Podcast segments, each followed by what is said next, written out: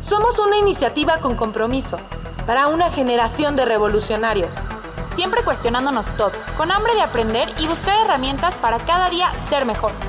No somos algo, somos todo eso que queremos ser. Bósferos. ¿Qué onda? ¿Cómo están? Este es Voz Feroz. Estamos muy felices de estar un día más con ustedes. Mi nombre es Fer Altúzar y estoy muy emocionada por el capítulo de hoy que viene muy, muy, muy interesante. ¿Cómo están, niñas? Muy emocionada de este capítulo. Pues vamos a entrevistar a una persona que ha vivido de todo. Y digo de todo porque es una persona culta, es una persona que, que te sabe platicar de muchas cosas.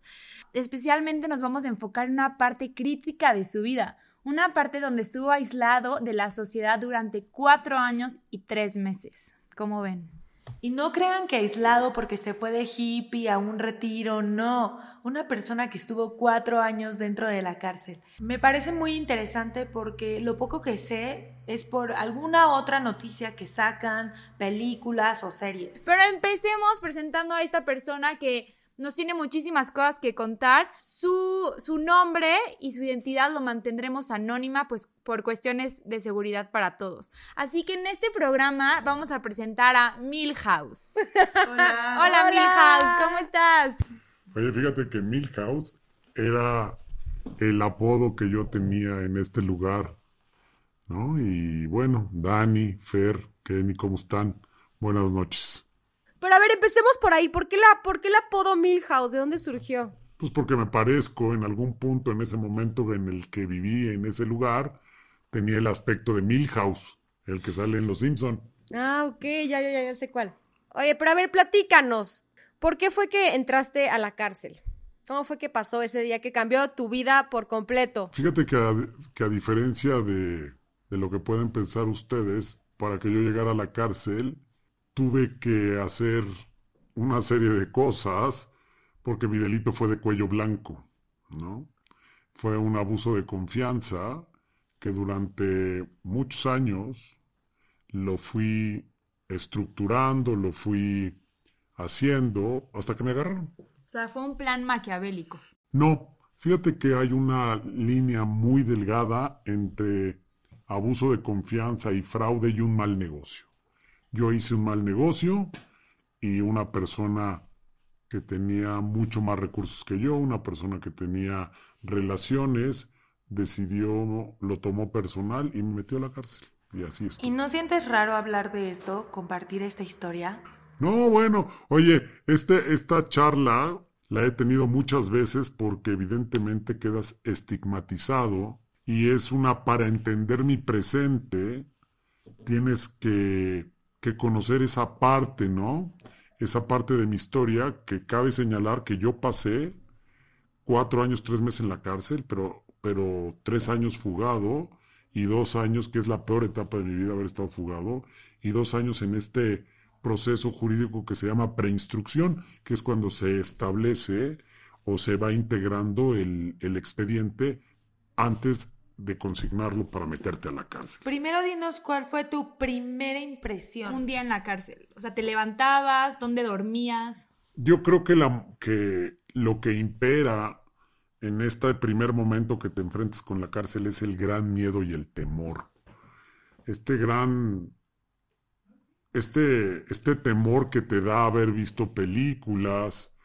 Este, de hecho, recuerdo perfectamente bien que mis hijos iban a visitarme y uno de ellos estaba chiquito y me dijo, por cómo vivíamos allá adentro, me decía, oye papá, la cárcel no es tan aburrida, ¿verdad? Porque juegas, haces, no, en la visita es muy divertida, pero regreso al primer día. El primer día de la cárcel sin duda es un día lleno de miedo, es uno de los días que yo he sentido más miedo. Sin embargo, es la noche que más tranquilo he dormido en mi vida, la primera noche que pasé en la cárcel. Llegas y te enfrentas con algo que desconoces, con todos estos mitos, que si vas a dormir con 40, que si te van a violar, que si te van a extorsionar, que si te van a pegar, y todo eso lo vas sumando y se convierte en un monstruo que es lo que hace que lo que determina tu comportamiento en este lugar. Entonces, contestando su pregunta para no irme, mi primer día estuvo lleno de miedo, por un lado, y lleno de, de esta tranquilidad que me dio haber enfrentado, ahora sí, la cárcel después de un proceso de muchísimo desgaste entre la fuga y todo esto. Se dio a la fuga literal, los policías Sí, ya justo lo que iba a estaban preguntar. buscando y así. O solo evadía como citatorios. O sea, ya sabías que iba a entrar a la cárcel, ¿no? Yo me di a la fuga literal porque me giraron una orden de aprehensión y de ahí me fui este y estuve escondido durante dos años y pico haciéndole a, al, al Chapo, ¿no? Y gastándome el poco, mucho dinero que tenía y acabándome con todo lo que, lo poco, mucho que existía, ¿no? Pagando abogados, tratando de sobornar autoridades para que me quitaran esa orden de aprehensión. Al final, a toro pasado, te das cuenta que si alguien me hubiera dicho cómo iba yo a vivir adentro de la cárcel, hubiera enfrentado mi problema desde el principio sin darle la vuelta. ¿Y por qué ella al final no lo vio tan mal? Lo que yo tenía en mi mente era muchísimo peor de lo que realmente yo vivía allá adentro, ¿no? Y déjame adelantarme un poco. Hay dos maneras. Yo en este proceso tuve una dos entradas por el mismo delito, ¿no? Y entonces, este, el primero todavía llevaba la fuerza que te da el dinero. Y entonces viví en un dormitorio cerrado, con puras rockstars, y te digo, mis compañeros de, de cárcel. A ver, a ver, dinos, dinos no algunos, de algunos. ¿Te verdad quieres que- morir ese? no, hombre, olvídalo, eso bajo ninguna Ay. circunstancia, pero por ejemplo, no voy a decir, oye, oye, oye, no voy a decir nombres, pero por ejemplo, compartí este la cárcel con aquellos cuates que estuvieron en la en la casa del desierto de los leones en aquella fiesta de narcotraficantes, ¿no? Este, entre otros, y entonces esa primera cárcel todavía llegué con la fe, con la con dinero, con muchísima soberbia, y en el proceso legal salí y me volvieron a prender por el mismo delito en un proceso de amparo que me dieron 12 años de cárcel. Ahí ya no llevaba un, un peso y caí en lo que es este población que es bien complicado. Entonces, regreso a, la, a lo que me preguntaste. De lo que yo me imaginaba fue, era muchísimo peor de lo que yo ya vivía ahí. Y contestando tu pregunta, ha sido un momento en mi vida que me despertó la conciencia de una manera, bueno, bueno, es el momento de mayor lucidez, ¿no? ¿Cómo se manejan en la cárcel como lo vemos en películas que hay personas que son los líderes y que son los que me- a- justo me- están más tranquilos? ¿Cómo te ganas como el respeto y de poder sobrevivir bien a la cárcel? Fíjate, hay tres poderes dentro de la cárcel. El poder físico que te da este poder de, de estar grandote y de que te gusta romper madres y, y no. Después está el poder que te da el dinero y, tercero, el poder de las relaciones. Todos estos poderes se pueden unir en una sola persona y se llama se llama la mamá del penal, así se llama, la mamá del penal, ¿no? Cada penal tiene este preso que reúne todos estos poderes y que controla las mafias dentro de la cárcel. Hay diferentes tipos de cárceles. Yo viví en cárceles de autogobierno, es decir, que son, que son gestionadas por los reos y solamente la autoridad cuida que no se sobrepasen ciertas, ciertos límites, ¿no? Este, la parte que, la primera vez que todos se bañan, ya sabes, ¿cómo te da miedo que los otros te vean? Y el caso de las violaciones y todo eso, ¿qué tan real es? ¿O qué tan seguro o no seguro? Fíjate, el nivel de, el, el modelo de la cárcel de México, o los que yo estuve, es un nivel de, hacinamiento, ¿no? ¿Qué significa hacinamiento? Es que te quitan todos los, los, los privilegios y todas las comodidades. Por ejemplo, en la misma celda vas al baño, comes y duermes. ¿No? Imagínate en este espacio tan reducido que tengas el excusado y entonces vivimos ocho en, el, en la celda y de repente volteas a ver y tu compañero Juanito está en el baño, ¿no? Y, al mismo tiempo Pedrito está preparando su comida mientras Juanito está en el baño y tú estás en tu comedor, o si eso sí eres afortunado, pero si no lo eres, vives con 27 en la misma celda. Y entonces hay gente que duerme parada, amarrada a las celdas, en el excusado dormido que le dicen de agárgola, las gaviotas, que son gente que, que se que, las cobijas se amarran y se hacen como hamacas encima de los otros. La verdad, las cárceles en México, el nivel de hacinamiento es enorme y entonces es muy complicado. Pero imagínense que, que una cárcel es una sociedad, en chiquito y de puros hombres o de puras mujeres, donde existen los ricos, los pobres, los delincuentes, porque en la cárcel puedes te pueden dar robo a casa habitación. Llegas un día y en tu celda ya no hay nada porque se lo robaron, ¿no? Hay extorsión, hay narcotráfico, hay prostitución. Es una pequeña sociedad donde gran parte de los que estamos ahí somos gente sociópatas, porque así lo marcan, sociópatas, y entonces la convivencia es muy complicada, ¿no? La cárcel les decía que se puede, puedes habitar la cárcel de dos maneras, sobrevivir y vivir.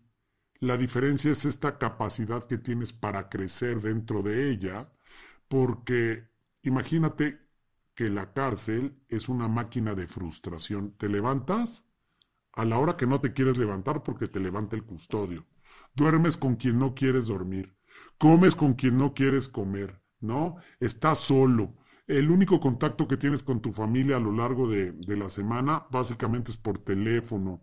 Este, todas las frustraciones que lleva este estar en la cárcel eh, transitando por un proceso penal que no sabes si vas a salir, si te vas a quedar, te, bueno, muy complicado. Entonces, la cárcel es una máquina de frustración y lo que tienes que aprender a hacer dentro de, de esa, de, esa, de ese lugar es crearte satisfacciones el que lo logra hacer es el que aprende a vivir en la cárcel y no sobrevive.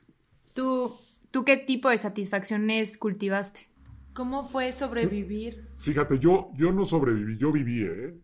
Fíjate, algo que me llena mucho de, de, satisfacción es haber sido maestro, ¿no? En la, en la, en la cárcel, la cárcel tiene una de las cosas es, tiene una escuela donde tiene primaria, secundaria, preparatoria y algunos hasta universidad, y entonces las personas que somos un poco más preparadas tenemos la oportunidad de enseñar. A mí me tocó dar diferentes materias en lo que es la, la prepa abierta, y la verdad que fue una experiencia maravillosa. Estaba yo sentado hace un par de años en un restaurante en la cantina del Palacio de Hierro, y de repente antes de sentarme vi a alguien que saludé con mucho afecto y no, no ubicaba quién era. Y me senté, iba yo acompañado, y de repente se acerca este muchacho que era mesero y le pregunto, ¿de dónde me conoces? ¿O de dónde nos conocemos? Y él se voltea muy atinadamente, me dice, ¿y puedo decirlo?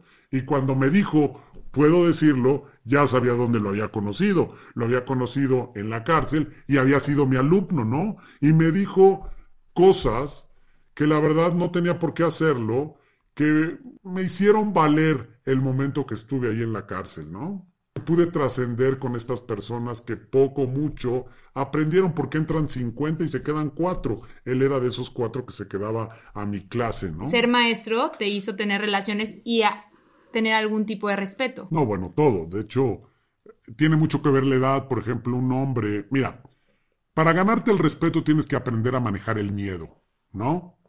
Y el miedo se maneja solamente con la inteligencia, Y no mostrándolo. Porque si tú le muestras miedo a tus compañeros, hijo, ya te hicieron trizas, te van a extorsionar, te van a robar, se van a meter con tu familia. Bueno, después de ahí, tiene que ver mucho con la edad. No es lo mismo llegar a la cárcel con 22 años a llegar con 38, 40, ¿no? Después tiene que ver evidentemente el delito por el que vas. No es lo mismo llegar a la cárcel por violador que por este que por haber hecho un fraude, ¿no? Es completamente distinto el estatus. Y después aprender a tratar con ese tipo de gente es lo primero que, que es el primer reto que tienes porque pues evidentemente el estrato social del que yo venía, ¿no? Era completamente diferente al que estaba allá adentro. Y bueno, de alguna manera aprendí a tratar a estos muchachos, porque un dato importante es, gran parte de la población carcelaria de, de este país es de 28 años. Imagínate la juventud y la fuerza y el ímpetu que hay en ese lugar, ¿no? Entonces, sí te vas ganando el respeto de la gente conforme vas trascendiendo dentro de la cárcel. Te puedo contar experiencias en todos los campos, pero la pregunta que me hiciste hace rato es cómo aprendí a vivir ahí, fíjate, trascendiendo dando clases. Después tomé clases de cábala ahí adentro, ¿no? Los dos cursos.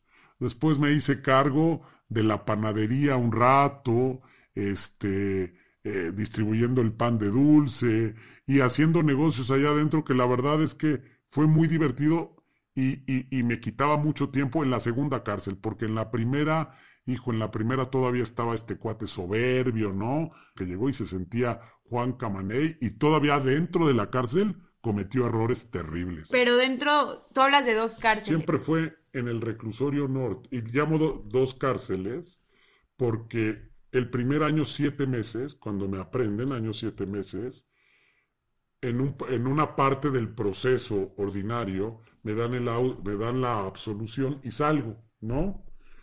Y eso fue un año siete meses. Pero después la persona que me había demandado se acoge a un juicio de amparo que es en paralelo al juicio ordinado, que es una autoridad federal, y en ese momento, después de un año, me gana el amparo y me condenan a 12 años, ¿no? Y regreso a la cárcel, me reaprenden y bueno, pero ya la reaprendida ya estaba más fácil, pues yo había, había ingresado a cuatro penales distintos. Oye, ¿y crees que ahora nos puedas platicar de algunas cosas feas que te hayan pasado ahí dentro? Fíjate, sin, sin duda una de las cosas más feas que me tocó vivir varias veces en la cárcel es cuando vienen tus hijos a verte y de repente se van, ¿no? Es una sensación llena de tristeza porque ves que se están yendo en una cosa que se llama el kilómetro y entonces tú te paras pegado a la reja y los vas viendo que se van yendo, se van yendo, se van yendo y no sabes cuándo los vas a volver a ver. Y entonces, sin duda, ese es un momento bien complicado en la cárcel. Cosas que yo no viví, pero que me enteré, por ejemplo, cuando un compañero prostituye a su hija con otro compañero por droga, ¿no? Punto. Otro día estábamos sentados en un en uno de los comedores donde tenía como privaditos y entraron unos cuates misioneros y apuñalaron un cuate ahí al lado de nosotros, ¿no? Entonces, son, son eventos bien complicados que parecerían salidos de una película de ciencia ficción, pero la verdad es que imagínate que estás comiendo, yo estaba en ese momento con mi mamá y con la señora que la cuidaba, estábamos comiendo y de repente nada más oyes los gritos de unos cuates que entran, apuñalan y matan a un cuate por, por la peor ofensa que puede haber en la cárcel, que es meterte con la mujer de alguien, ¿no? Otro evento complicado es cuando Fíjate, es muy chistoso este. Otro sentimiento encontrado y difícil de manejar es cuando un compañero tuyo se va de la cárcel. Es un sabor amargo, ¿no? Agridulce, porque te querrías ir con él, te genera envidia. Y bueno, yo vi salir a muchísimos, ¿no? Otro momento complicado es cuando estábamos en un lugar y uno de mis compañeros decidió colgarse, ¿no? Y otro de ellos lo, justo llega, porque se cuelga el cuate junto a una virgen y el otro compañero va a rezar a la virgen todas las mañanas y lo encuentra y lo salva, ¿no? Entonces, son cosas que la verdad, ahorita que estoy platicando con ustedes, este, las estoy recordando, pero también hay cosas padres, ¿eh? También hay cosas padres como... Hijo. ¿Cuáles? Como encontrarte una mujer adentro de la cárcel que a pesar de que estás en ese lugar, ¿no? De que estás en ese lugar y que, y que eres lo peor de lo peor, se voltea y te considera como hombre y puedes establecer una relación es de novios, ¿no? O sea, eso fue una experiencia también muy constructiva en mi vida porque O sea, dentro de la cárcel o saliendo. No, fíjate, yo tuve la experiencia de tener una relación con la hermana de un compañero. Pero eso no, por eso no te apuñalan. No, no, no, porque era la hermana y no estaba casado ni nada por el estilo.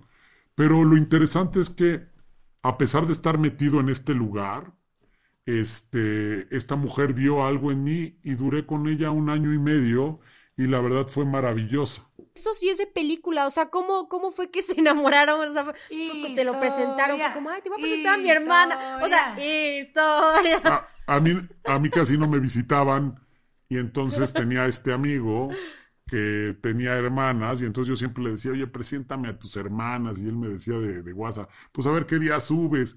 Y entonces al día siguiente, oye, o a la visita siguiente, oye, van a venir tus hermanas, sí subo. Y tanto lo molesté que un día me dijo, eres un maricón, nunca subes. Y ese día subí y me la presentó. Y a partir de ahí se acabó el tema. ¿no? Empezamos a tener una relación. De hecho, ella se peleó con el hermano porque al hermano no le gustaba que yo fuera.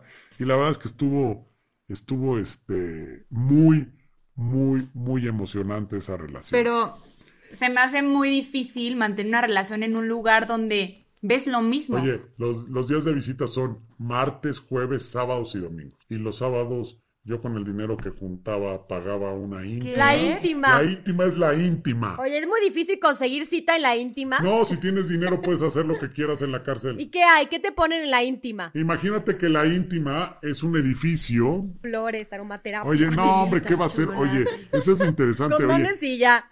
oye, imagínate que la íntima es un edificio donde hay varias, varios cuartitos con baño que, se, que utiliza el sistema para darle la visita conyugal a la gente que lo, que, que, que así lo solicita, ¿no? Pero para obtener la visita conyugal necesitas muchísimo, muchísimos requisitos. Y yo no estaba casado, no podía sacar un concubinato, no podía sacar nada. Entonces, lo que haces es, pues pagas una íntima que es como... Sobornar. Como no, pagas como si fueras un hotel de paso. Y lo que incluye el hotel de paso es un baño horroroso, con una cama espantosa de esas de mampostería, ya sabes, de piedra, ¿no? Y tú tienes que vestir la íntima. Entonces, ahí es donde muestras la clase social. Llevas las cortinas, el colchón, las sábanas, Wow, este, el edredón, las almohadas, todo, todo, todo. Porque aparte empieza a las 10 de la mañana y se acaba a las cinco y media. Entonces te llevas tu televisión en aquel momento, bueno, no, tu DVD, todo, y te la pasas ahí. Y es uno de los momentos más ricos, ¿no? Como convicto, ¿no? Que venga alguien y te quiera un poquito. Es como un Netflix en chill. Oye, entonces, ¿cómo? ¿Tenías DVD, tenías tele allá adentro? La verdad es que no están prohibidos, tienes tu televisión, tu pantalla, porque imagínate que son literas y el único lugar de intimidad que tienes como, como preso es tu, tu camarote, ¿no? O sea, tu litera. Y entonces tú le puedes meter cortinas, madera. Uno de los principales reglas en la cárcel, por ejemplo, es tú no le puedes correr la cortina a alguien que la tiene cerrada porque es un momento de absoluta intimidad. Entonces vas comprando las cosas, te vas haciendo de cosas, y todo eso que tienes en, en, tu camarote por lo general te lo llevas a la íntima, ¿no? Y si tienes DVD, tienes de todo un poco. Oye, entonces te vas haciendo de tus cosas y hay códigos en la cárcel. Cuéntanos de esos códigos que hay en la cárcel, como por ejemplo lo de la cortina. Se me hace muy interesante. Y por ejemplo, cosas significativas. La primera es no te puedes meter con la, con la, con la mujer de nadie porque te... Literal. ¿no? Pero literal es el delito o el, o el, el, agravio más grande que puedes ocasionar dentro, ¿no? Más allá de deber dinero de droga, más allá de... Bueno, dos, siempre que pasa una visita, los compañeros bajan la cabeza o se voltean para darle respeto a la visita. Porque hay que entender una cosa, los penales en la Ciudad de México viven de la visita. Te voy a dar un ejemplo. Hay 9.500 internos en el reclusorio norte. Y un buen día de visita entran 27.000. Visitas, ¿eh? ¿Y sabes qué porcentaje de esas visitas son mujeres? 24.000 y 3.000 son hombres. Porque las mujeres son muy solidarias. En cambio, si lo volteas y vas a un penal de mujeres, ¿no? La visita es de 700 personas. Y casi siempre son las mamás de las mujeres que están ahí. ¿no? Entonces estos códigos son respeto a la visita, fundamental. Segundo o tercero, nunca andes de borrega. ¿Qué es borrega? Borrega es no seas chismoso. Nunca trabajes para un para uno de negro. Los presos estamos de beige, los custodios de negro, y entonces se ve muy mal que tú tengas una relación con los custodios. De hecho, hay una figura dentro de la cárcel que se llama el llavero. El llavero es todo aquel de beige que trabaja para uno de negro. Pero ¿quién son los de negro? O sea, los custodios que son. Son los que cuidan, los que pasan lista, Como los, los que la autoridad. dentro de Exacto. Es que no son no son policías, se llaman custodios. Ah, ok, ok, ok. Entonces, otro código importante es, por ejemplo, compartes. Imagínate que las visitas son cuatro días a la semana, las familias llevan muchísima comida. Entonces la gente cuando baja la comida a las celdas, la comparte con sus compañeros de celda. Ese es otro código bonito, ¿no? Porque todo el mundo compartimos la comida. Si puedes hacer eso, ¿no? Vas a, vas a poder tener una cárcel sin tantos problemas. ¿no? Y después de pasar tanto tiempo en la cárcel, ¿cómo vuelves a tu vida? O sea, ¿cómo retomas todo lo que estabas haciendo? ¿Cómo reconectas con tu gente cercana, tu familia, amigos? Yo creo que es una pregunta muy interesante porque de- de- depende de cómo viviste. Yo tengo claro mi diferencia, fíjate. Les conté al principio de la charla que salí dos veces en este proceso, ¿no? La primera vez salí con muchísimo miedo de que me volvieran a de que me volvieran a prender, ¿no? Porque sabía que estaba el amparo de por medio y todo esto. Y salí con una soberbia del tamaño del mundo, porque dije, no, pues ya me la, no, ya me hizo lo que el chango a la banana, no, este, y entonces, la verdad es que, imagínate que, que salí como un conejo lampareado, dice, dice Cervantes Saavedra que no hay contento más grande para el ser humano que recuperar la libertad perdida. Y lo dijo porque este, Miguel de Cervantes vivió durante siete años en la cárcel de Lepanto. De hecho, ahí es donde escribe una buena parte del Quijote. Y entonces imagínate esta frase cuando sales como un inmenso, inmenso, este, ah, lámpara, ¿no? De esas de estadio. Pues te lamparean, ¿no? Y a mí yo creo que la primera vez me lamparearon. Me lamparearon y no pude distinguir no pude distinguir a dónde llegaban y lo que tenía que seguir haciendo. Este, no en la parte económica ni en la parte de levantar a la familia, porque eso, eso afortunadamente tuve la ayuda de, de gente a mi alrededor que me apoyó, sino en esta parte de conciencia. En cambio, la segunda vez, la segunda vez que tuve este proceso dentro de la cárcel de, de, de aprender a vivir en ella, este, ya salí con mucho más tranquilidad, mucha más armonía con mi persona, ya me había yo perdonado, porque imagínate todos, todos los fantasmas, ¿no? Me acuerdo, para, para ejemplificarlo, me acuerdo un día que llegó un hijo que tengo y de repente estábamos comiendo ahí en la, en, la visita y papá, con un cinismo absoluto, me dice, papá, tengo que contarte algo. Le digo, ¿qué, mijo? Pues, ¿qué crees que reprobé tercero de secundaria? ¿Qué? ¿Cómo que reprobaste tercero de secundaria, hijito? ¿Por qué? Le pregunté y me hizo una cara como diciendo, qué tonto eres, papá. ¿Cómo que por qué? Pues porque tengo un papá en la cárcel que está afectando profundamente mi estabilidad emocional. Me lo dijo poco así, ¿no? Y entonces volteé y le dije, de verdad no tienes madre, cabrón. Yo no tengo ninguna responsabilidad de que hayas reprobado la escuela. Entonces imagínate todos estos chantajes que te puede hacer la familia, ¿no? Cuando estás dentro y fuera. Entonces, la diferencia entre la primera y la segunda vez es que la segunda vez ya salí, perdón, ya me había yo perdonado muchas cosas que, que me afectaban muchísimo, por ejemplo, con mis hijos, ¿no? Este, segundo, quité de mi vocabulario la palabra reconstruir. Cuando salí la segunda vez no quise reconstruir absolutamente nada. Quise empezar mis relaciones de diferente manera con mis hijos, con mi mamá, con la que era mi esposa, que por cierto, witch, ¿no? Una bruja y todo el rollo, ¿no?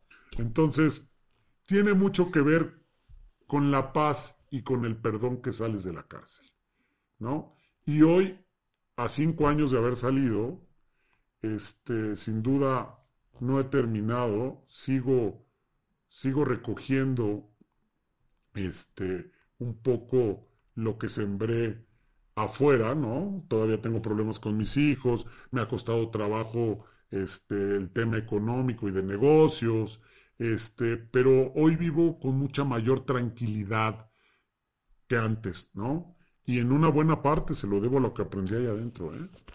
¿Y tus hijos cómo lo tomaban? Por ejemplo, ¿lo contaban? ¿Hasta la fecha se lo guardan? ¿Cómo fue que ellos lo empezaron a, a manejar? Esa es una pregunta maravillosa, fíjate. Al principio, a los hijos les daba pena. Yo estuve en Japón durante siete meses porque mi hija decía que yo había ido a buscar melones a Melones. Japón. Sí, imagínate. La primera vez lo contaba yo como, como, como una herramienta, ¿no? Decía, hola, ¿cómo estás? Soy... Y estuve en la cárcel, ¿estás de acuerdo? Después, la segunda vez que salí, ya no lo contaba. Y lo que hacía era, lo con, fíjate la diferencia, lo compartía con las personas que necesitaba compartirlo para que entendieran por qué estaba yo en la posición en la que estaba en ese momento. Porque no puedes entender mi historia si no te cuento esa parte, ¿no? Esa parte que vivía ahí adentro. Porque dice, oye, ¿cómo este cuate puede ser así? ¿No? Y entonces, hoy lo comparto como con ustedes, ¿no? Este, lo comparto con la gente, con algunas de las personas que he hecho negocios, lo comparto con la familia y hoy, sin duda, hay todavía dolor, pero muchas de las cosas ya son anecdóticas, ¿no? Ya lo ves a toro pasado y hay muchas cosas muy chistosas, ¿no? Dentro de, no chistosas, perdón por la palabra, sino hay, hay cosas que cuando las ves después de años, pues hasta risa te dan, ¿no? O sea, hoy en día ya pueden decir que su papá estuvo en la cárcel. Bueno, pero con toda libertad y, y ya no les da pena y reconocen el cambio que ha tenido su papá a partir de la cárcel. Lo bueno es aprender de los errores, creo yo. Y siento, se nota por la forma en la que hablas que ya es como un trauma superado. Mira, fíjate, lo cuento con algo que perdí y que lo he ido ganando. Lo cuento con, con vergüenza, sin duda.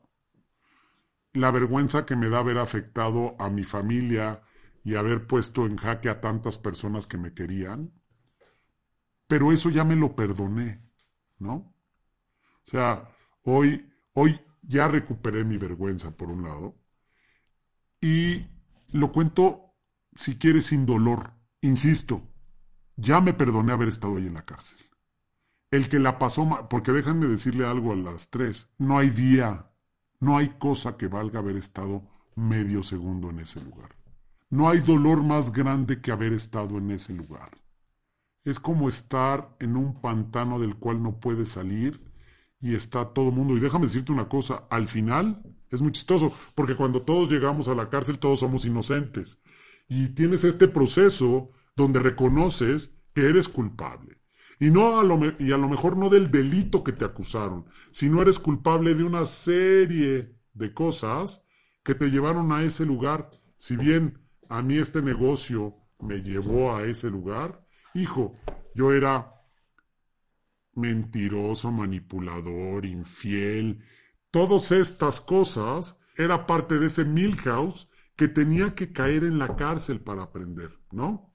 Y entonces, hoy, hoy lo cuento sin dolor, con vergüenza y tratando de, de compartir con ustedes, y lo voy a hacer con una, con, con una experiencia que tuve. Yo daba ahí adentro una clase que era de, de plan de vida. Y entonces les pregunté a los alumnos cuántas libertades reconocían que teníamos de gestión los seres humanos, ¿no? Y reconocimos siete libertades. La libertad de pensamiento, la libertad física, la libertad religiosa, la libertad sexual, una serie de cosas. Y al final les pedí que tacharan cuál era las que no teníamos en ese lugar. Y la única libertad que no teníamos en ese lugar era la libertad física. Todas las demás se podían desarrollar. Pero son libertades que no se desarrollan cuando estás afuera. Es muy chistoso, ¿no? Porque pareciera que la única libertad es la que te da hacer lo que te da la gana, ¿no?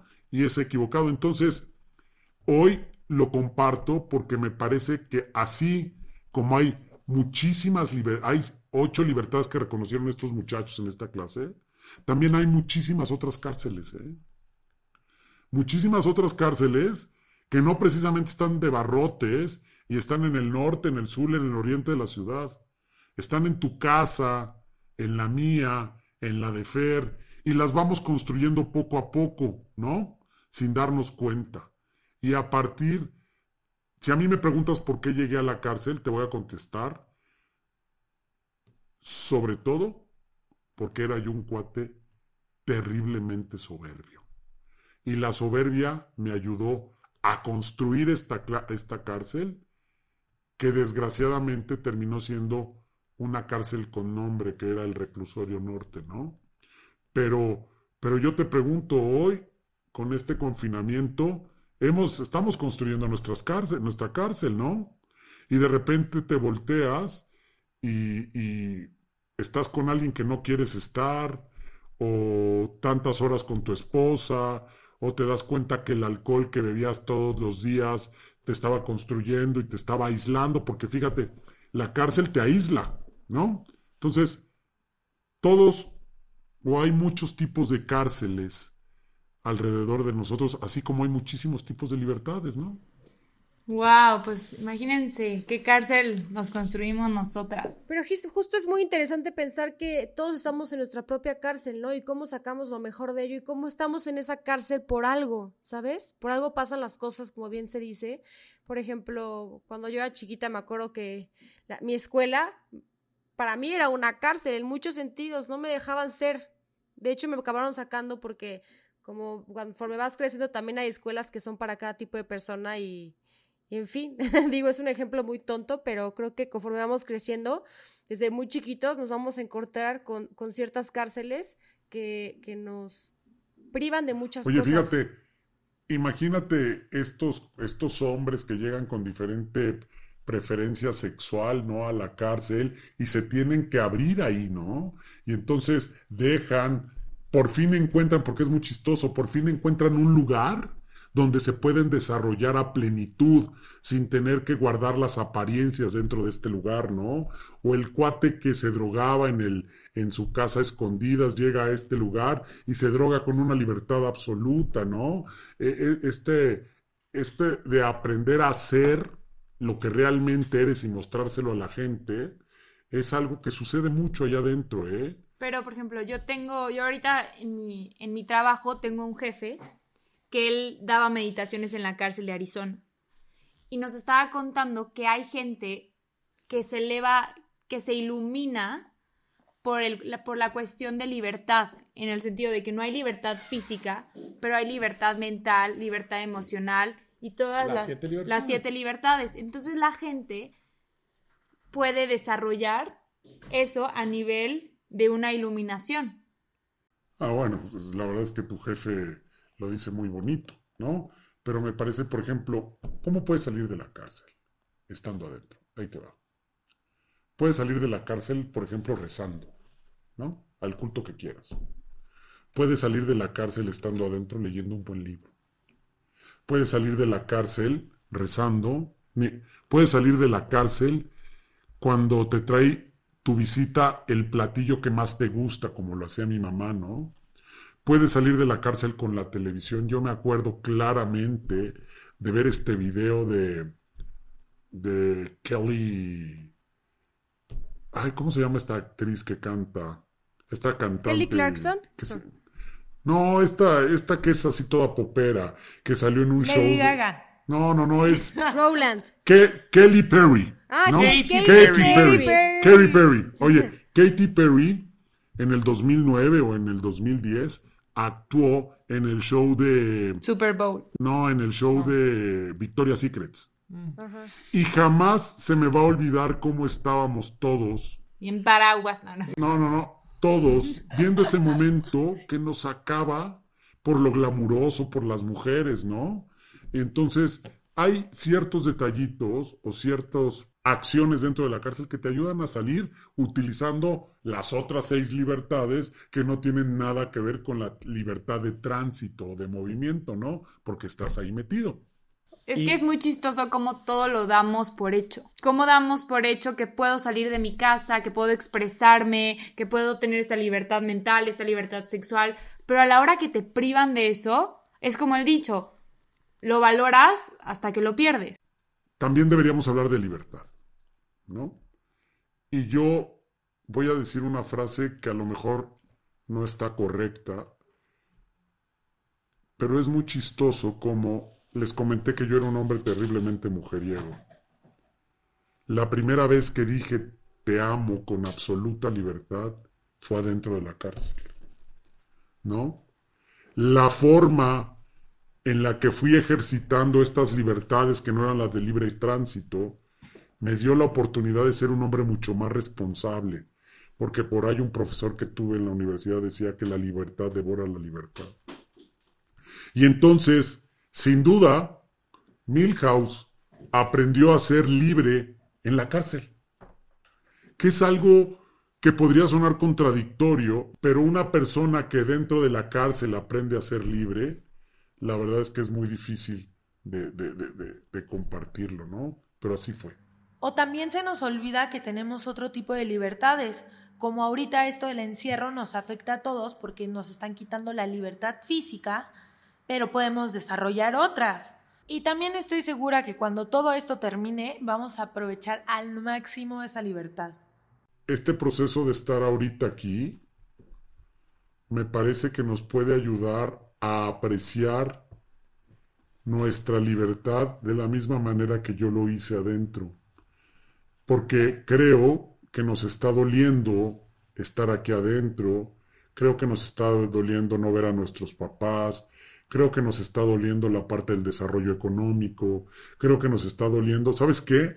Este ingrediente que hay alrededor de esta situación que se llama incertidumbre es algo que desgasta profundamente a los seres humanos. Y entonces, yo creo que seguramente tú, Daniela y Fernanda, apreciarán el libre albedrío de otra forma cuando termine esto, ¿no?